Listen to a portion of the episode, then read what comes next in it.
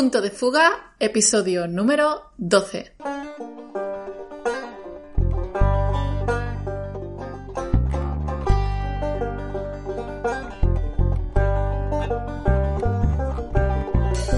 Buenos días y bienvenidos a todos a Punto de Fuga, el podcast donde hablamos de arquitectura en todas sus variantes, noticias de arquitectura, proyectos, arquitectos punteros, nuevos sistemas constructivos, rehabilitación, sostenibilidad, interiorismo y mucho, mucho más.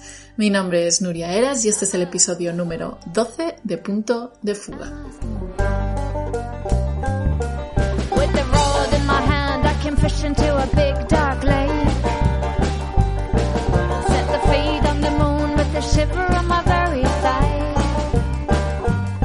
En el episodio de hoy vamos a hablar del pabellón de España de la Expo de Bruselas del 1958, proyecto que rompió moldes y arrebató las miradas de la joya arquitectónica de la feria llamada Atomium. Sus arquitectos, Juan Antonio Corrales y Ramón Vázquez Molezún, fueron un referente de la arquitectura de la posguerra española y promovieron un tipo de arquitectura moderna y fresca en una época donde la sobriedad y la rigidez tenían el mayor protagonismo. Para los que no conozcáis el pabellón, acompañarme en este episodio porque este edificio no os dejará indiferentes. He organizado el episodio en tres apartados principales. Hoy me he levantado con un poco de dramatismo y no los he llamado de la manera habitual. El primer apartado es el presagio, el segundo apartado es la sorpresa y el tercero es el olvido. Supongo que ya veis por dónde van los tiros pero acompañarme en este viaje para saber la historia de este increíble pabellón. ¡Comenzamos! Vamos a empezar por el principio, el presagio. ¿Cuál es la historia, no? El principio de la historia de este pabellón. Tenemos que retroceder en el tiempo hasta la Europa de 1956, en este caso, que es cuando el concurso fue publicado. Europa estaba saliendo de la Segunda Guerra Mundial, que como sabéis fue del 39 al 45. Esta era la primera exposición que se realizaba después de la Segunda Guerra Mundial. Eh, como sabéis, pues eh, en 1945 estuvieron todas las bombas de Hiroshima y Nagasaki. Eh, hablamos de esto en el episodio número 2 sobre Arata Isozaki, ya que a él le impactó bastante. Europa estaba saliendo de esta guerra apenas, habían pasado poco más de 10 años y fue devastadora en muchos sentidos para Europa. Hubo millones de muertos, ciudades arrasadas y el coste psicológico y la nube gris que, todavía atormentaba las mentes de los europeos, eh, el abatimiento seguía patente en todas las ciudades. Esta exposición era casi una muestra de cómo Europa había avanzado en estos diez años y ya no era aquella que fue abatida eh, y devastada, sino una nueva potencia surgiendo con un alto componente de investigación y de ciencia y, progreso. Se habían desarrollado muchos avances científicos y era un, momento en el que Europa quería mostrárselo al mundo, casi como una oposición entre Oriente y Occidente. A nivel estatal, España se encontraba todavía bajo la dictadura de Franco, que como sabéis eh, fue de 1939 al 75. Era una época sombría en general en España. A nivel arquitectura, todas las construcciones que se realizaban eran bastante eh, institucionales. Todavía se, estilaba la, la grandiosidad en edificios públicos todo muy reglado y regular o pocos colores, muy sobrio. A nivel internacional, también para que veamos, para que tengamos un poco más del contexto histórico, en esa misma época, más o menos, es cuando se hacían, Miss Van der Rohe realizaba el edificio Seagrams, que también se construyó en 1958. Oscar Niemeyer empezaba a construir en el 56 eh, Brasilia, finalizándose dos años después de la exposición. En México, por ejemplo, Luis Barragán construía las torres satélites también en el 58. Y cerquita de Chicago, Frank Lloyd Wright construía también del 36 al 39, o sea, bastante antes, el edificio Johnson Wax, que ya veréis que luego hablaré un poco de él, muy poquito, pero porque es un referente para este pabellón también. Así como a nivel internacional había un mundo, o, parecía que se abría un mundo un poco más moderno, España todavía estaba aletargada. Entonces, en este momento que llega la exposición, como os decía, la exposición de Bruselas en Bélgica, Europa, el edificio icónico que venía también de la mano de este lema de la exposición estaba llamado a ser el Atomium. Para aquellos que no lo tengáis en la cabeza, es básicamente un átomo enorme, una estructura atómica, metálica, casi como si fuera un mecano, ¿no? Formada por rótulas y barras. Representaba como un cristal de hierro que era una metáfora del uso pacífico de la energía nuclear. Actualmente sigue siendo un icono de la ciudad, fue diseñado por André Waterkane y a día de hoy continúa resplandeciendo igual que lo hacía el día que se inauguró. En la misma exposición había bastantes arquitectos conocidos que también podían haber sido aquellos que se llevaran el premio arquitectónico a mejor pabellón. Entre ellos nuestro amigo Le Corbusier. Le Corbusier era el encargado de diseñar el pabellón Philips junto a Yanis Xenakis. Dicen las malas lenguas que Yanis tuvo que luchar muy arduamente porque su nombre apareciera también en el título como codiseñador del pabellón. También dicen las malas lenguas que Le Corbusier no hizo apenas nada, apenas diseñó nada de ese pabellón y se llevó o se quería llevar la gloria. La parte interesante de, este pabellón es una propuesta que venía de la mano del músico Edgar Varese, y era un proyecto pionero en el que se intentaba hacer una intersección entre música y arquitectura. Eso desencadenó o, parece que fue el primer proyecto multimedia de la historia. Este proyecto se titulaba Poème électronique y si queréis escucharlo, está en internet, os dejaré el link, pero os voy a poner un trocito para que os hagáis una idea de, de cómo sonaba. En, supuestamente era una celebración del progreso y una crítica a las bombas atómicas y a los campos de concentración. Vamos a escuchar un poquito a ver si creéis que eso, que esa es la sensación que, que os da esta música.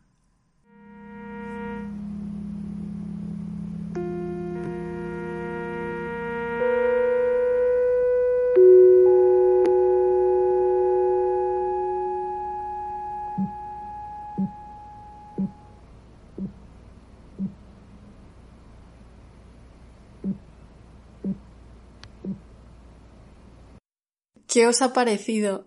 Ocho minutos de sonidos inquietantes que no sé si os han hecho eh, llegar esa idea de, de, celebración del progreso y de crítica a las bombas atómicas y a los campos de concentración, pero como primer proyecto multimedia es sin duda algo muy interesante y y algo que agradecer a Le Corbusier, a Yanis Xenakis y, obviamente a su, al músico que dirigió todo esto que era Edgar Varese. El pabellón, este como os comentaba, fue diseñado por José Antonio Corrales y Ramón Vázquez Molezún.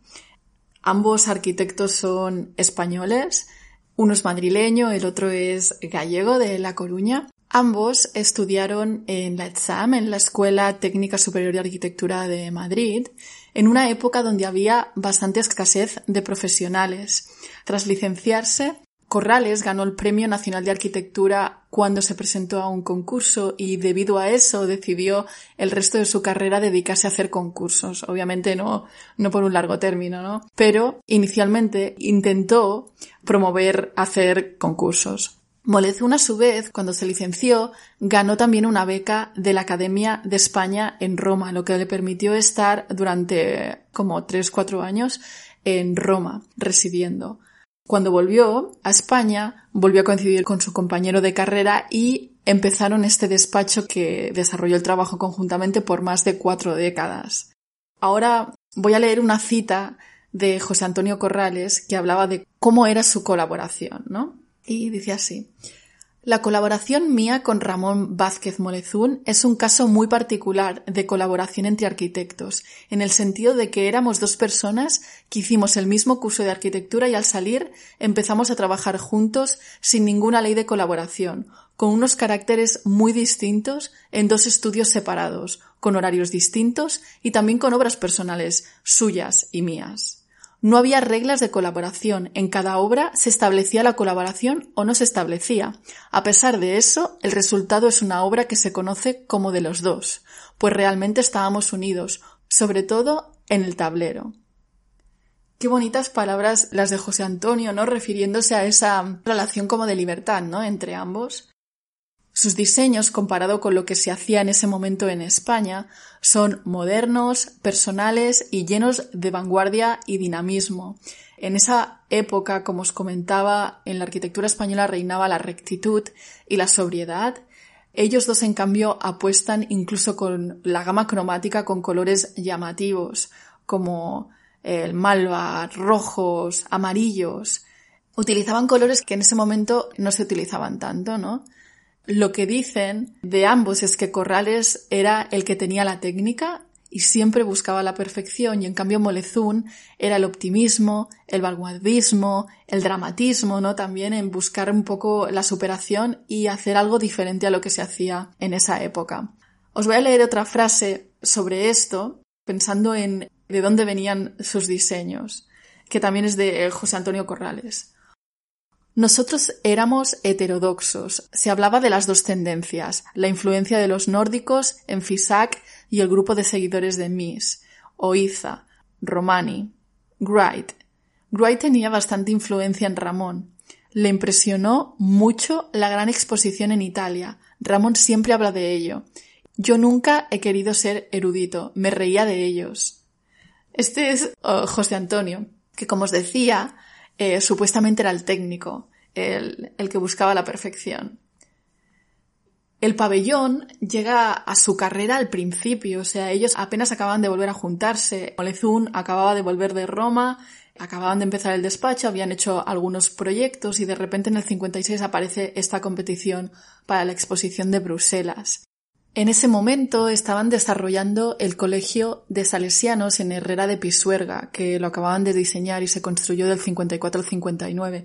Si lo revisáis, que ya también os dejaré un link, ya empezaba a tener eh, la imagen que proyectarían en el futuro como arquitectos de ser muy regulares, pero también promoviendo un tipo de arquitectura diferente a la que se hacía en el momento. Las cubiertas eran regulares, pero se espejeaban de un lado al otro para, para permitir esos espacios de luz.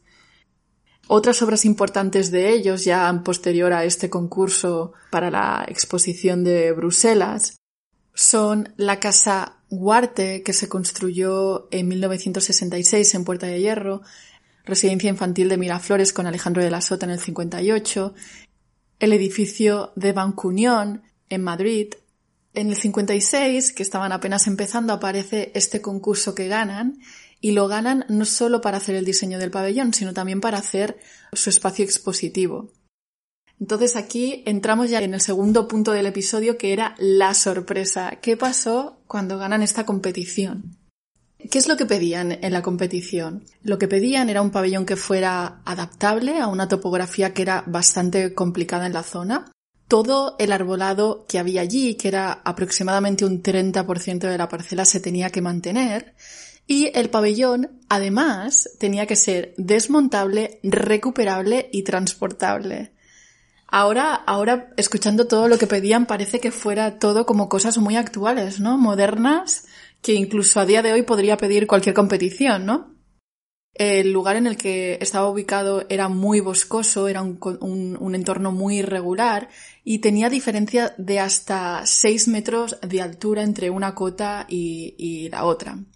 Durante esta conceptualización, Corrales y Molezún tuvieron diferentes ideas, pero hay una cita de ellos hablando sobre el proyecto y cómo afrontar esta competición. Decían, sería encontrar un elemento de cubierta prefabricado, ligero y que por repetición nos diera la planta. ahí estaban dando una pista, ¿no? De por dónde iban a ir los tiros. Al final, como lo resolvieron, la idea, el concepto que presentaron a la competición era básicamente un módulo que se podía multiplicar, repetir infinitamente, con diferentes topografías, con diferentes entornos, que fuera desmontable. El módulo que escogieron Corrales y Molezún, y aquí hago referencia a la fábrica Johnson Wax de, The Wright, cerca de, Chicago. Si tenéis en la cabeza la imagen maravillosa de, del espacio central en el que trabajaban la parte administrativa de la fábrica, eran básicamente unas columnas súper altas que cubrían como dos niveles de altura y que acababan como en, en, una plataforma circular que permitía el paso de la luz por la conexión entre los diferentes círculos. Casi como si fueran como una forma de palmera. Los círculos se tocaban en sus radios y en las intersecciones, en las áreas donde el círculo no llegaba, entonces aparecía una capa transparente que permitía pasar la luz. Por ahí va el concepto que Corrales y Molezún presentaron al proyecto. En lugar de utilizar ese círculo, lo que utilizaron fue un hexágono, un hexágono metálico circunscrito en una circunferencia de 6 metros de diámetro. Estaba realizado con piezas ligeras tipo durisol y probablemente fue la primera vez en la que se utilizaba el aluminio para la construcción en España, porque anteriormente se utilizaba básicamente para cepelines, aviones, pero no para la construcción. Entonces, este hexágono que ellos planteaban se soportaba en forma de paraguas, también como con un pilar central, como en el caso del edificio de Wright, y se diseñó con forma de pirámide invertida, cuyos vértices se apoyaban en el soporte por donde desaguaba el agua de la cubierta. En este caso, todos los lados del hexágono se situaban a la misma altura y se inclinaban hacia el imbornal, que estaba situado en el centro donde estaba la columna. Desde allí el agua viajaba a través de la columna metálica tubular de 13.3 centímetros de diámetro y 12 milímetros de espesor y llegaba hasta el suelo, donde las zapatas de hormigón transmitían las cargas de la cubierta y del viento al terreno. Sobre estos pilares metálicos se encajaba una pieza intermedia formada por un cilindro metálico anclado a seis ménsulas que eran brazos, los brazos que soportaban la cubierta esencialmente, estos hexágonos metálicos. Para impermeabilizar utilizaron una lámina asfáltica con láminas de aluminio para asegurar que no había ninguna, ninguna filtración de agua por la cubierta. El pabellón contaba exactamente con 130 sombrillas hexagonales. Imaginaros la cantidad, ¿no? El campo sembrado, que algunos también hacían como esa referencia que parecía como si fuera una reproducción del, del paisaje de la zona, con estas columnas que se abrían arriba como si fueran las ramas, para cubrirnos del sol y protegernos de la lluvia, del viento. Pues en este caso había 130 sombrillas hexagonales, aproximadamente de, 2 metros 95 centímetros de altura. Había otras de altura variable y 12 en concreto que no tenían columna, que eran simplemente espacios donde la luz era un poco mayor, porque por el espacio expositivo así se requería. Otro dato que introdujeron Corrales y Molezún, no contentos ya con la parte que ya habían ganado de prefabricación y de simplificación de la construcción, fue el tema de las alturas. Lo que ellos conseguían con este módulo es que podían subir y bajar estas sombrillas adaptándose al terreno de la manera deseada, de manera que daba igual si el terreno era más horizontal o menos horizontal o tenía más desnivel o menos desnivel, porque estas columnas siempre podían subir y bajar para permitir la entrada de luz por arriba. Me acabo de abrir dos imágenes para explicaros la fábrica Johnson Watts de Wright versus el pabellón.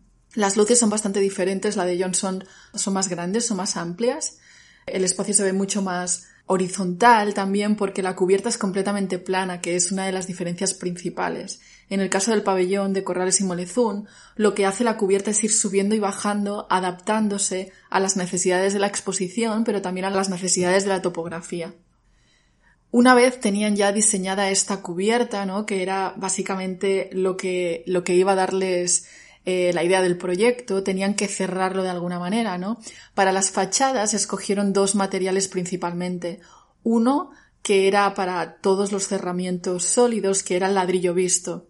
Para el resto de fachadas que tenían que ser eh, transparentes, utilizaron unos bastidores de aluminio y, cerramientos de vidrio. El pavimento interior también era, tenía su punto, eh, tenía un acabado vidriado violeta, un violeta oscuro, tampoco os penséis que, que eran tan atrevidos, con losas cerámicas triangulares. Entonces, imaginaros, el techo tenía los hexágonos, que como sabéis están formados por seis triángulos equiláteros, ¿no? Y el suelo también tenía como haciendo un espejo de lo que había arriba, estas cerámicas triangulares de 50 centímetros por 50 centímetros. Os voy a dejar un corte del propio José Antonio Corrales narrando cómo diseñaron este proyecto, ¿no? Explicándolo con su propia voz. Disculpad el sonido porque es una grabación de una grabación. Os dejaré el link también, es de un programa Elogio a la Luz eh, número 2, que era sobre esta arquitectura de Corrales y Monazún. Escucharlo y, y ahora lo comentamos. Es el pabellón, ¿no? Es el pabellón. Aquí ves la planta y la planta de cubierta. Se inició en el 57, por esta época, con un concurso convocado por el Ministerio de Educación Nacional para hacer el pabellón en, el Parque de Heysel en, Bruselas. ¿no? Nos presentamos Ramón y yo al, concurso. Este. Las condiciones del concurso era que había que mm, conservar una serie de arbolado y por otro lado tenía que ser desmontable el pabellón. Entonces se nos ocurrió la idea de, de hacer unos elementos ligeros de forma hexagonal sostenidos por un soporte, un tubo. Entonces estos elementos eh, desagua por el tubo, desaguaban. Entonces, claro, tú podías colocarlos como quisieras porque tenían ya su, desagüe. Y con este elemento bordeamos todos los árboles y al mismo tiempo, colocándolos más altos o más bajos, pues seguíamos la topografía del terreno. Y, en aquella exposición de Bruselas, ¿qué expuso España dentro de esa obra bueno, eh, el, tema que, que, nuestra propuesta, que era la que, la que nos dieron el, premio de, instalación, era la realidad española, es decir, la fiesta en España, eh, la, eh, la, industria, el trabajo, la arqueología. Entonces, mm, en esos niveles estaban representadas con fotografías o con vitrinas que contenían objetos de, algunas veces en, pues, la historia o la arqueología, pues esas vitrinas contenían eh, objetos sacados de, los museos. Esto era una exposición muy, muy sintética, ¿no? Y, la gente, como he dicho antes, pues eh, esperaba ver un, edificio barroco, español, clásico. Y cuando vio este edificio, pues claro, hubo bastantes protestas. En 1958, año de la Exposición Universal de Bruselas, este pabellón de los hexágonos de José Antonio Corrales y Ramón Vázquez Molezún, trató de imponer la modernidad en medio del marasmo del franquismo. Fue muy polémico. Sus formas entonces muy avanzadas tuvieron que albergar, no obstante, todos los iconos de una España de pandereta. Sin duda, parece que este proyecto es un proyecto que lo diseñaron con mucho amor, ¿no? La manera que lo explican es, es un proyecto muy claro, muy sencillo. Y bueno, realmente les abrió la carrera, ¿no? O sea, fue la puerta el trampolín que proyectó su carrera, ¿no? Internacional y nacionalmente. A nivel instalaciones, se diseñó con un sistema de iluminación indirecta formada por tréboles fluorescentes. Al final, cuando estaban construyéndolo, viajaron allí a Bruselas y durante la obra decidieron que en lugar de hacer estos tréboles fluorescentes, que honestamente yo ahora lo pienso y digo, quizás hubiera sido un poco recargado, ¿no? Utilizaron unas, una red continua de líneas horizontales suspendidas a 80 centímetros bajo el techo para crear como esta red infinita de iluminación de una manera como mucho más regular. Para calefactar, el edificio contaba con aire acondicionado, aire caliente también, ubicado en la parte baja del pavimento. Como os contaba, la gracia de utilizar un módulo es que te podías adaptar de diferentes maneras, ¿no? En el caso de Bruselas, la planta tenía forma de V, iba librando todos los árboles que había en la parcela, como explicaba eh, Corrales, y se organizó en dos niveles e-, esencialmente. La planta baja, semienterrada donde se albergaban los almacenes, instalaciones y baños, y una parte superior donde se ubicaba el programa expositivo. El restaurante se ubicaba en la zona central, para que desde todas las partes pudieras llegar a ese centro del edificio donde se compartía pues la comida que como sabéis es bastante importante en la, en la cultura española. ¿Qué es lo que dijeron los críticos en ese momento, los jueces del concurso en ese momento? ¿no? ¿Cuál era la riqueza del proyecto? El proyecto está basado en una arquitectura de repetición, en la que con un simple módulo puedes extenderlo en diferentes topografías Simplemente eso ya tiene un valor muy grande en cualquier pabellón. Por otro lado, la gracia de utilizar este módulo es que las plantas se pueden organizar de la manera que quieres. Es una malla con extensión totalmente libre y adaptable a cualquier lugar que quieras. A nivel alturas también es algo que es muy, muy, muy una genialidad del proyecto, ¿no? Porque utilizando estos módulos independientes que evacuaban el agua de manera independiente, como decía Corrales, los podías subir y bajar a la altura deseada, adaptándose al terreno o permitiendo descender para permitir el paso de la luz.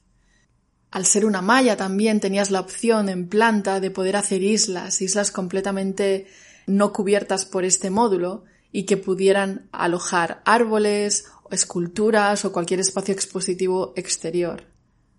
Por otro lado, y siguiendo también varios de los requerimientos que exigía el concurso, al utilizar un módulo, el sistema constructivo es mucho más económico, es mucho más rápido, fácil de montar y desmontar. Todo eran piezas que se engranaban una encima de la otra, a excepción de las zapatas que obviamente tenían que ser in situ.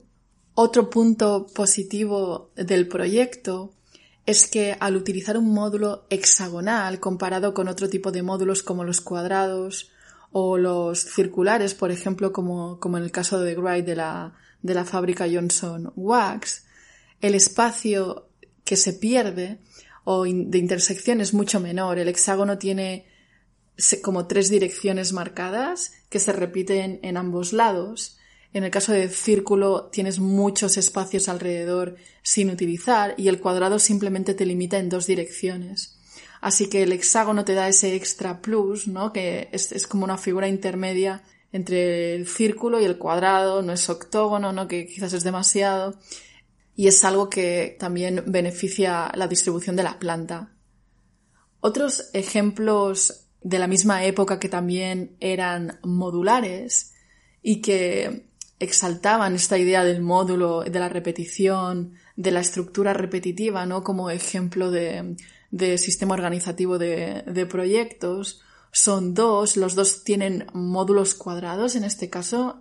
Uno de estos proyectos similares de la época es el orfanato de Ámsterdam de Aldo van Eyck. Eh, os dejaré también un link de este. En este caso son módulos cuadrados. La cubierta, la gracia es que en lugar de ser cóncava, como la que planteaban Corrales y es hacia el exterior y tiene un oculus, una apertura justo en el centro del cuadrado. En sección, si os estabais esperando una sección más cuadrada parecida a la de eh, Wright, de la Johnson Wax o a la del pabellón de España de la Expo de Bruselas, en este caso son como bóvedas, bóvedas de base cuadrada, pero que son completamente cóncavas en sección. Así que genera una, cubierta tanto por arriba como por abajo bastante novedosa. En plantas, volviendo al, tema de los cuadrados, parece un poquito más rígido porque al final tienes que utilizar casi formas de Tetris, ¿no? Para organizarte en el terreno. En este caso era un orfanato, ¿no? Que también por el sistema organizativo algo más rectangular puede cuadrar mejor. En el caso de una exposición no eres más flexible a tener espacios un poco más eh, abiertos y diáfonos y menos necesitados de ser regulares. El ejemplo número dos, también con módulo cuadrado, es el centro artesano de Sèvres de Candilis, Josic y Good. En este caso, a pesar de que el módulo siga siendo cuadrado, juegan con el mismo lenguaje que utilizaban Corrales y Molezún, subiendo y bajando estos cubos, permitiendo de esta manera la entrada de la luz. En el caso anterior, en el orfanato de Ámsterdam de Aldo Van Eyck, era básicamente la luz entraba de una manera cenital por el techo y la sección era cóncava. En este la sección es completamente cuadrada y la manera que tienen de permitir el paso de la luz es simplemente subiendo y bajando estos módulos. Me recuerda un poco más al homenaje a las víctimas del holocausto judío de Berlín, ¿no? a estos módulos que suben y bajan en repetición. A nivel planta son muy parecidos estos dos ejemplos porque al tener forma cuadrada el módulo, las plantas eh, parecen similares. En este caso era un centro artesano que tenía como un poco más de flexibilidad también con el, con el programa que había debajo. Entonces llegamos al final del segundo punto con la sorpresa, ¿no? ¿Qué pasa con estos pipiolillos que se presentan a la competición? Acababan de acabar la carrera, ¿no? Habían tenido sus cuatro añitos de experiencia más o menos independiente. Habían, estaban construyendo un edificio, se presentan a esto y dan el pelotazo en la Expo de Bruselas. Ganan el primer premio, medalla de oro al edificio, por encima incluso del Atomium, que como sabéis es el icono, estaba llamado a ser el icono de la exposición. Es uno de los mejores edificios de la arquitectura española del siglo XX y fue la primera obra construida, como os comentaba, por arquitectos españoles en aluminio. O sea, este proyecto básicamente fue una sorpresa y un, como una inyección de, de vitalidad para la arquitectura de la posguerra en España. Con este apartado llegamos al punto número 3 y final del episodio que es el olvido. Empezamos con qué pasó después de la exposición, ¿no? Como pasa con muchos otros pabellones de exposiciones, el pabellón se desmontó y en este caso, al haber tenido tanto éxito, se volvió a montar en España, se traslada en 1959 y se ubica en la Casa de Campo de Madrid, sin excesivo cuidado en la elección de la ubicación ni nada. La planta cambia completamente porque la topografía eh, es diferente. Corrales y Molezún están involucrados en, esta nueva distribución, en nuestra nueva planta. Y Vamos a escuchar el mismo programa, en la parte final, cuando nos cuenta la voz en off eh, qué es lo que pasó después de, de esta exposición.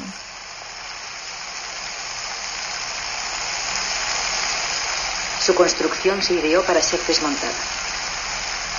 Terminada la exposición de Bruselas, se trasladó a Madrid para convertirse en el pabellón del Ministerio de Agricultura en la Feria Internacional del Campo.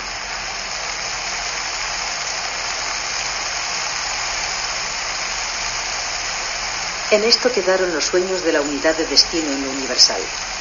Bajo los hexágonos derruidos imperan hoy las ratas, y donde entonces bailaron los coros y danzas, ahora pasa el viento y la lluvia. Un ejemplo de la derrota de la arquitectura. He aquí el caso de un arquitecto, Corrales, que sobrevive a su obra. El abandono que ahora ésta soporta ha atravesado la dictadura y la democracia, de modo que su ruina actual sigue siendo algo más que una metáfora, porque no es el tiempo el que todo lo lleva a la catástrofe, sino el desinterés de una España anquilosada que en muchos aspectos todavía perdura.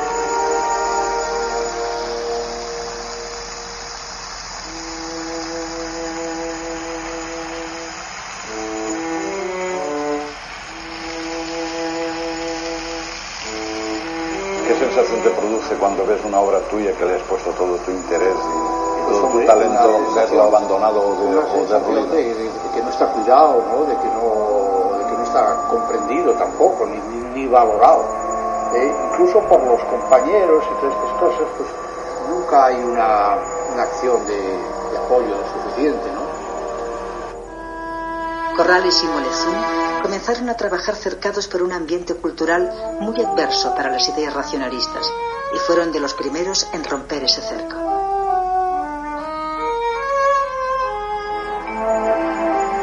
Después, llegada la democracia, Corrales siguió solo, sin abandonar nunca. Este programa estaba grabado en 2012, en octubre de 2012. Lo que os puedo decir que pasó desde el 59 a lo que ya habéis escuchado que es 2012 es que en, en 1991 se intentó llevar a cabo una rehabilitación. Ahí ya habían pasado 30 años, bien bien, y Corrales y Molizún intentaron empujar al gobierno para que llevara a cabo una, una rehabilitación. Tras ser la sede del Departamento de, Agricultura del Gobierno, quedó vacante y completamente desocupado y por eso se fue deteriorando sin, sin ningún tipo de apoyo por parte de la comunidad.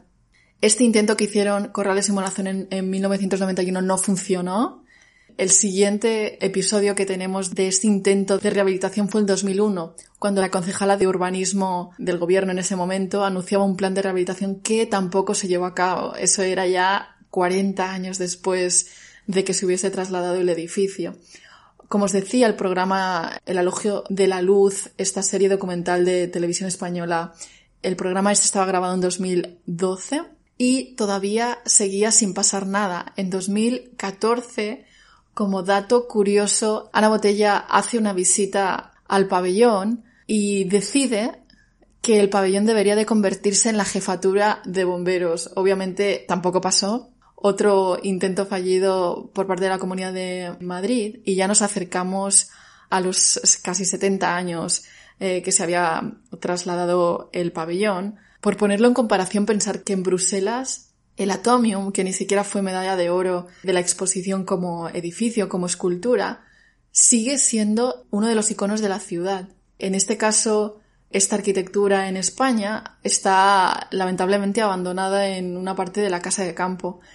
Me ha generado tal curiosidad este hecho que he preguntado a mis amigos madrileños si sabían de la existencia de este pabellón de los hexágonos o pabellón de España Em, es complicado porque ni siquiera tiene, como un nombre fácil como para la divulgación, ¿no? El Atomium como que era mucho más, es mucho más rompedor, ¿no? Escuchemos lo que han contestado mis amigos madrileños. Ah, em, yo no conozco las exposiciones em, de la Expo de, de, Bruselas en Madrid ni el pabellón de los hexágonos. Me tendría que informar más. Yo del pabellón de los hexágonos eh, conozco bastante poco. Me suena que es un edificio que tuvo un uso hace muchísimo tiempo, pero que ya está inhabilitado y, que bueno, que obviamente se compone pues por hexágonos y demás, pero no sé muy bien si está en la zona de la casa de campo o en la zona de matadero. Es que está Nuria la casa de campo de Madrid como para ir es posible que entre en la casa de campo y salga pues desnudo, con menos pertenencia. Así que, y encima estando cerrado. Bueno, eso es lo poco, nada que sé. Creía que no conocía el pabellón de los hexágonos y lo he buscado en Google y sí que lo conozco, pero no por ese nombre. Expo de Bruselas ya te digo que no me suena, pero por el pabellón de los hexágonos sí. Me suena porque una vez lo vi en un programa de Madrid directo en la televisión. La verdad es que no tenía ni idea de que estaba ese edificio en la casa de campo. No me acuerdo mucho. Sé que estaba medio destruido, que no se utilizaba para nada y que no sabían qué hacer con él. Creo que hay algún proyecto de remodelación o algo así, de rehabilitación. Bueno, pues lamentablemente hay diferentes opiniones, pero en general parece que no se tiene ni idea de dónde está el pabellón, ¿no? Eh, quizás es porque, claro, obviamente si, si está en desuso y solo hay gatos, ratas y, y, agua corriendo, es complicado que la gente lo conozca, ¿no? Lo bueno sería llenarlo de vida. Y ahora es cuando llegamos al momento positivo, después del olvido, que es cuando por fin el gobierno de Madrid, momento pre-COVID, noviembre de 2019, anuncia que en unos días empezará las obras de rehabilitación del pabellón con un presupuesto de más de un millón de euros maravilloso, ¿no? Todo el mundo, todos los madrileños españoles contentísimos de poder recuperar este edificio. Básicamente los, los arquitectos eh, freaks que conocemos el, el edificio, pero lamentablemente llega el COVID y paraliza parcialmente las obras, pero no os preocupéis porque siguen su curso y supuestamente el pabellón estará listo para su abertura no en su totalidad, eh, que son aproximadamente 2.000 metros cuadrados, pero de esos 2.000 metros cuadrados, 850 son los que estarán abiertos al público, son espacios expositivos que intentarán recuperar la inicial exposición que se propuso para la Expo de Bruselas. De esto no hemos hablado eh, anteriormente, pero lo que propusieron eh, Corrales y Molezún fue también algo muy, muy, muy rompedor para la época. Eh, se rodearon de artistas del momento como Chillida, Oteiza, Amadeo Gavino, Vaquero Turcios, y lo que propusieron fue algo muy minimalista para esa época en España. Propusieron poner, por ejemplo, una gran imagen de las neuronas que dibujaba Ramón y Cajal. Proponían poner una naranja, una chaquetilla de torero, ¿no? Es, eh, en una exposición muy espaciada, que la gente pudiera circular alrededor y fueran estas figuras las que tuvieran toda la importancia de la exposición. Como apunte también, en 2019, pero todavía está abierto en este momento, el artista Álvaro Urbano presentaba una exposición en la Casa Encendida, creo que está abierta hasta enero de 2021, llamado The Awakening, que lo que intentaba era reivindicar el abandono de este edificio a través de una instalación eh, inmersiva en la que Álvaro reproducía pedazos o módulos del pabellón y los insertaba como en un espacio mucho más natural, como si fuera abandonado, casi recordando esas maravillosas imágenes rusconianas de edificios absorbidos por la naturaleza. Todo con una atmósfera así como un poco de película de miedo, con, con humo, ¿no? Imágenes amarillas. Os dejaré el link también porque merece bastante la pena. Ojalá que los que estéis en Madrid ahora podéis aprovechar que lo han vuelto a abrir para visitarlo. Vamos a escuchar de la mano del autor, Álvaro Urbano, que daba una entrevista también para La Casa Encendida con el curador de la obra que es José Esparza Choncuy, que es mexicano. Vamos a escuchar lo que decían de esta obra y con esto eh, despidiremos ya el episodio. Lo interesante de todo es que realmente empezó siendo... Nos enfocamos en arquitecturas abandonadas en general, para hacer aquí una especie de conglomerado o una asamblea de trozos de edificios abandonados. Y al final, viniendo a Madrid y a... Sí, tras una visita. Tras una visita el año pasado fuimos a visitar el Pabellón de los Hexágonos, nos colamos en el Pabellón de los Hexágonos, eh, disfrutamos el Pabellón de los Hexágonos y es cuando decidimos cerrarlo más y hacer un proyecto más, uh, más local. Sí, creo que quedó claro que, que era el perfecto caso de estudio, ¿no? Porque no solo está en Madrid, sino tiene esta historia súper compleja, ¿no? Es un edificio que, que lleva años en desuso eh, y que vivió estas distintas vidas, ¿no? Entonces hablábamos mucho y pensábamos mucho en, en cuál es la segunda vida de un edificio, ¿no? O, la tercera, o la cuarta, o la quinta. Eh, es, em, es interesante pensar en las historias de los espacios y, creo que este justo no podía ser un mejor caso de estudio, puesto que, como lo mencionaba, se presentó primero en Bruselas, luego regresa a Madrid, se presenta en la Casa de Campo y realmente también está vinculado a una historia eh, de un periodo en España complejo, ¿no? O sea, es justo el pabellón del 58 se comisiona durante, durante el régimen, ¿sí? y, y, pensar en, en, en, todas esas distintas historias, ¿no? También la exposición intenta como resurgir a través de ciertas pistas en lo que pudo haber sucedido en ese pabellón, ¿no? Pues increíble historia la de la de la exposición, pero también la de la del pabellón, ¿no? Como comentaba José Esparza. La suerte nuestra de, de pensar que pronto vamos a poder disfrutar de ese edificio. Supuestamente, como os decía, para otoño de 2020. Parece que este año algo bueno va a traer al final, ¿no? Espero que os haya atrapado esa historia tanto como a mí eh, me atrapó. Y con esto acabamos el programa.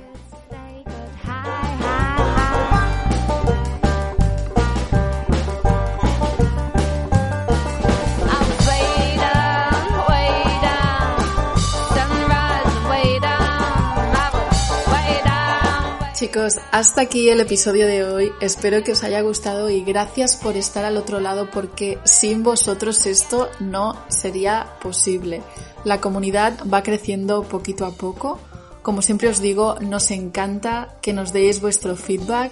A todos los que me habéis escrito, ya sé que voy tarde, que había dicho que en un mes volvía, pero esto del COVID nos ha pegado a todos. Estoy bien, no ha pasado nada seguir escribiéndome, sabéis que me encanta proponerme ideas y colaboraciones, decidnos si queréis que hablemos de algún tema en concreto, de algún arquitecto o lo que queráis. Ya sabéis que podéis dejar vuestros comentarios debajo de las publicaciones del post en mi página web y también en Spotify, iTunes, iBooks, en todas las plataformas donde está eh, el episodio colgado. Si os ha gustado el episodio, agradezco como siempre vuestras valoraciones de 5 estrellas en iTunes y vuestros likes en iBooks y Spotify, así como vuestros comentarios, recomendaciones y preguntas en cualquiera de nuestras redes sociales arroba punto-d-fuga, F-U-G-A. Os espero para fugarnos juntos en el siguiente episodio. Hasta entonces os deseo un muy buen día y un mejor inicio de semana. ¡Hasta luego!